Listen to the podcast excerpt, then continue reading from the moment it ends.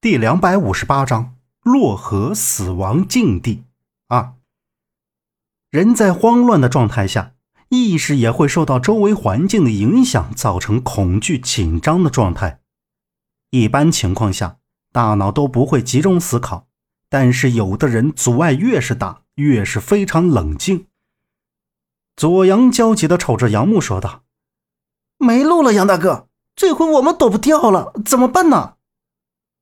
杨木紧握手里的长刀，转脸又看向石壁上那个箭头，就听头顶上传来一个女人的叫喊声。这声音杨木再熟悉不过，是夏洛伊的声音。是洛伊姐，他们在上面。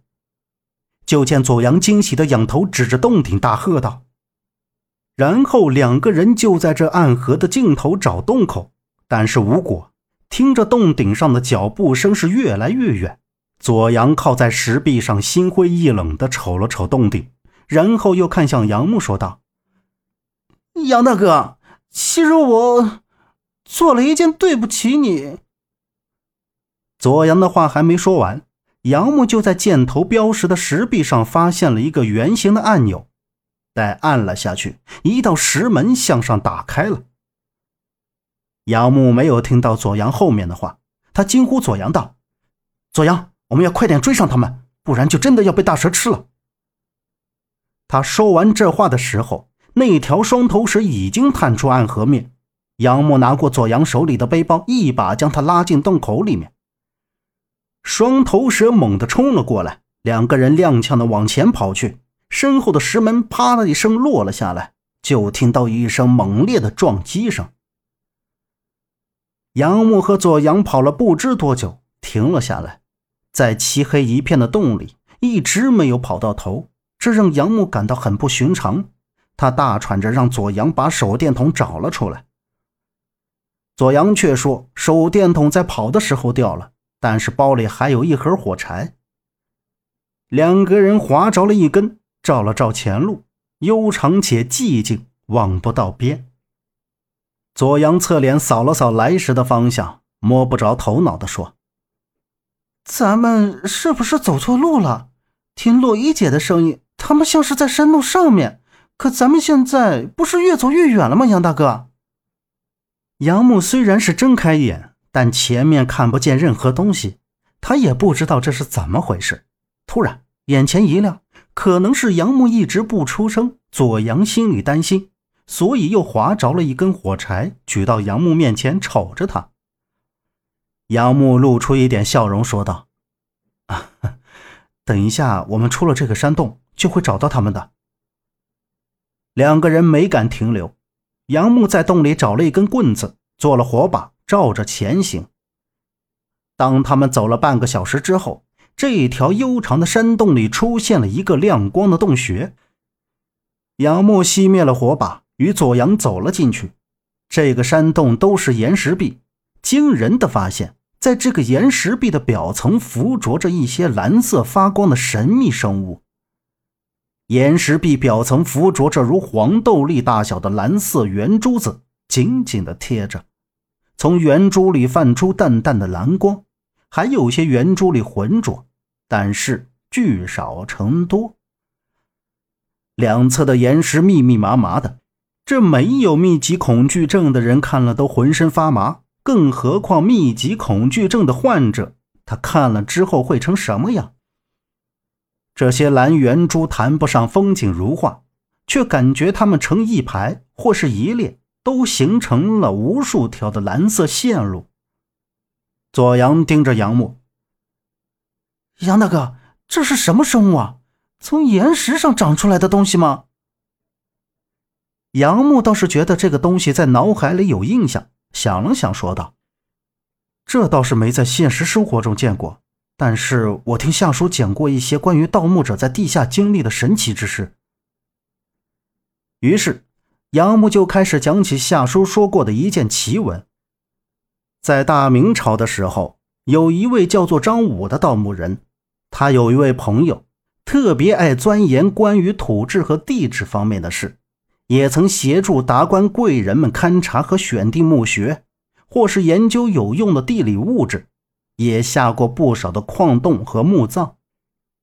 然而，最后一次是给宫里头做事，非常严谨。从进宫到所要勘察的地点，这全程都是由皇帝身边的公公安排，连同他的朋友，一共八人搞地下工作的师傅。他们按照公公打理的地下通道，进了那个昏暗的地下世界。在他们看到那如黑暗的空间时，就闻到了一股不同的土质气味。他们开始勘察，就在他们刚开始拿工具时，突然。从身后边挖好的洞里，伸出一条泛着蓝光如蟒蛇般的动物的长足，将其中的三人狠狠地缠住，拖了进去。那三个人就再也没有出来过。这突如其来的状况把其余的人都吓得惊慌失措，而他的那位朋友则看到那长足拖行时留下的一些暗蓝色、闪晶晶如沙粒般的物质。这是一个重大发现。这种物质是他在地面和矿洞等其他地方都没见过的，非常的稀奇，便缓慢地靠近那黑洞。有胆子大一点的也跟了上去。一路上跟着那些闪晶晶的暗蓝色沙粒，沿着石壁到了一处非常大的空间里。映入眼帘的是石壁上，就像这些蓝色圆珠的东西，却不料有人在身后大喊：“这是！”怪物！怪物！快跑！那人还没来得及回身，就已经被那庞然大物的脑袋上的一条触角缠住，拖了过去。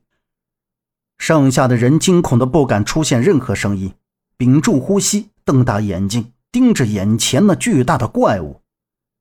照他朋友所见的推断，那是一个长着无数条长足的巨型生物，有鳄牙门，还有两个尖锐的齿角。他的身上覆盖着一层蓝色的物质，像沙粒一样吸附在那生物的身上。被缠住那人已经送到怪物自己的嘴边。然而他并没有吃了它，而是用那齿角将那人一分为二，放到他旁边的巨大蓝色圆珠前。不一会儿，那人就被圆珠里的东西吸食进去。看着齿角上还挂躺着的血肠子。剩下的那几个人脸都面如土色，想快点离开这儿极度危险的地方。左阳，我突然觉得咱们现在所看到的这种生物，就像夏叔所讲的那个奇闻里那人所看到一样。杨木脸色一变，用一个眼神告诉左阳，他们现在应该是处在很危险的地方。而左阳正听得聚精会神。他脑海里竟描绘出那只巨型怪物的塑形，油盐，变异的巨型油盐。然后一个机灵，浑身一抖，说道：“杨大哥，你说的不会是变异的巨型油盐吧？杨大哥，你可别吓我！”杨木正想着，只听“撕拉，撕拉”，怪声出现在头顶上，啪嗒。一滩粘稠的液体掉在自己的头发上，杨木的眼睛上翻，伸手抓了一把，黏糊糊的，上面还带着蓝色的血丝，腥臭腥臭的，让人作呕，差一点杨木就吐了出来，一把甩掉手上粘稠的液体。本集播讲完毕，感谢您的收听。